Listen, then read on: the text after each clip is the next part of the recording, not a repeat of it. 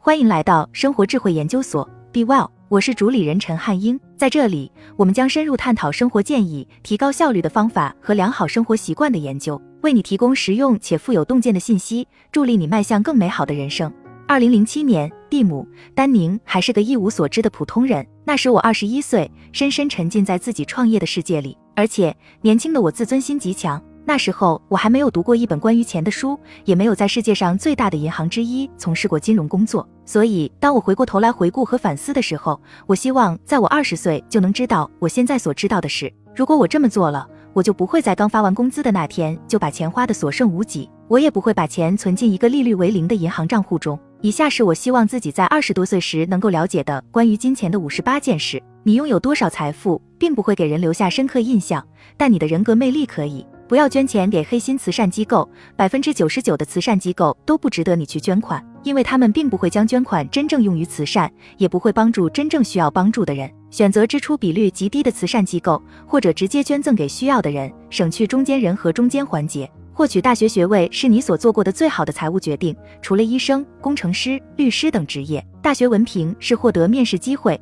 是未来年收入达到六位数的一张入场券。开四周法拉利的感觉跟开福特的感觉其实是一样的。掌控时间是获取财富的终极形式。钱再多也不够，钱再多也不嫌多，钱永远都赚不完。当你有一定积蓄时，你可以选择离开你的蠢货老板，去找寻更好的机会。但是如果你没有存款，你得一直做他们的舔狗。通货膨胀是你税后的第二大支出，一定要知道通货膨胀是如何偷走你的财富的，要清楚政府是怎么调控的。想要赚钱致富是再正常不过的想法了。这并不意味着你是个疯子。财富是用时间来衡量的，而不是用计算器。和你结婚的人必须有相似的金钱观念，否则你注定会走上离婚之路。因为金钱问题是浪漫爱情关系和幸福家庭关系的最大杀手。不要买太多黄金，因为黄金的价格多年来一直被操纵。利用好大量的空闲时间会让你变得富有。在 Craigslist 上卖掉旧东西，你会惊讶于自己的二手苹果设备仍具有残余价值。对你不再有效的东西。可能对别人却有效。另外，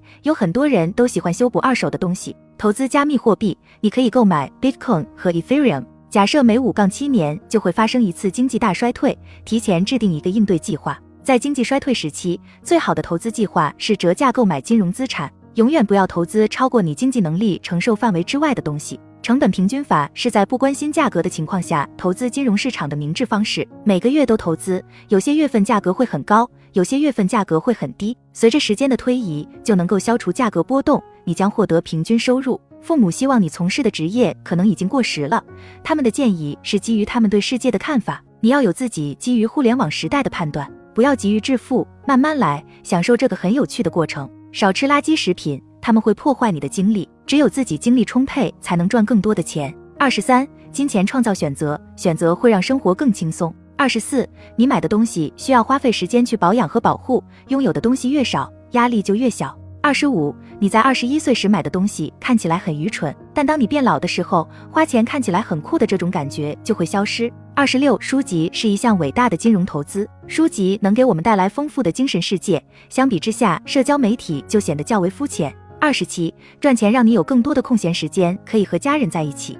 家庭投资的回报率比金钱能买到的任何东西带来的回报率都高十倍。二十八，雇佣一名财务人员或者请教身边厉害的会计，他们可以帮你省下一大笔不必要的税。二十九，如果你的仓库里有一个物品存储空间，那就说明你买了太多无用的东西。你的车库就是过度消费的标志。三十，购买新产品是一种隐性税，二手物品可能更值钱。几年后，最严重的物品贬值时代已经过去。三十一，用金钱行善，你的幸福投资回报率会飙升。三十二，你不必加入家族企业。三十三，为了你的财务目标而努力工作，会让自己在实现目标后感觉更好。三十四，副业是找到通向财务自由之路的最快方法。三十五，不要把工作之余的时间浪费在看 Netflix 上，用这些时间来学习有关金钱的知识。三十六。大多数人都没有受过金融教育。如果你从 YouTube 上学习一些金融知识，那么你会比百分之九十九的人过得都要好。三十七，金钱礼物是有附加条件的，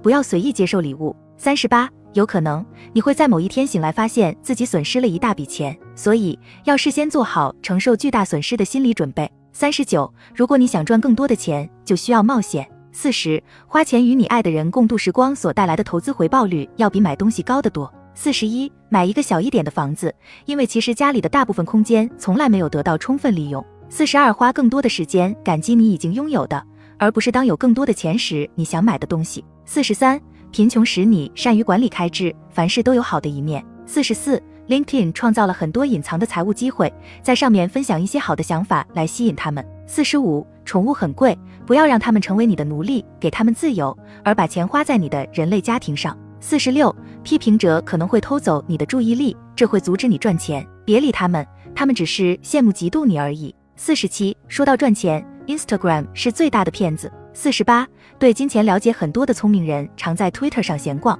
四十九，理财习惯决定了你未来的财务状况，注意你的金钱习惯和理财模式。五十，投资是一种心理游戏。五十一，有史以来最好的关于金钱的书是《金钱心理学》，在你尽可能年轻的时候读它。五十二，冲动购物是最糟糕的，买大件商品之前要三思，十有八九，如果你一直想这件事，你最终是不会买它的。五十三，一场盛大的婚礼要花很多钱，省下这笔钱，和你爱的人一起去旅行吧。五十四，更快发现拉乌尔·帕尔。五十五，不要试图成为沃伦·巴菲特。五十六，你买的每一件东西都会占用你一点时间。五十七，钱是一个无底洞，一定要小心。五十八，终有一天，父母会经历生老病死，用他们留给你的钱来看护和纪念他们留给你的精神遗产，让他们感到骄傲。我还有什么事情没想到的吗？倒是很想听听二十一岁的自己在评论区对金钱的看法。好了，以上就是今天的分享。如果您有什么看法，欢迎在下方留言与我们交流分享。期待我们下次相遇。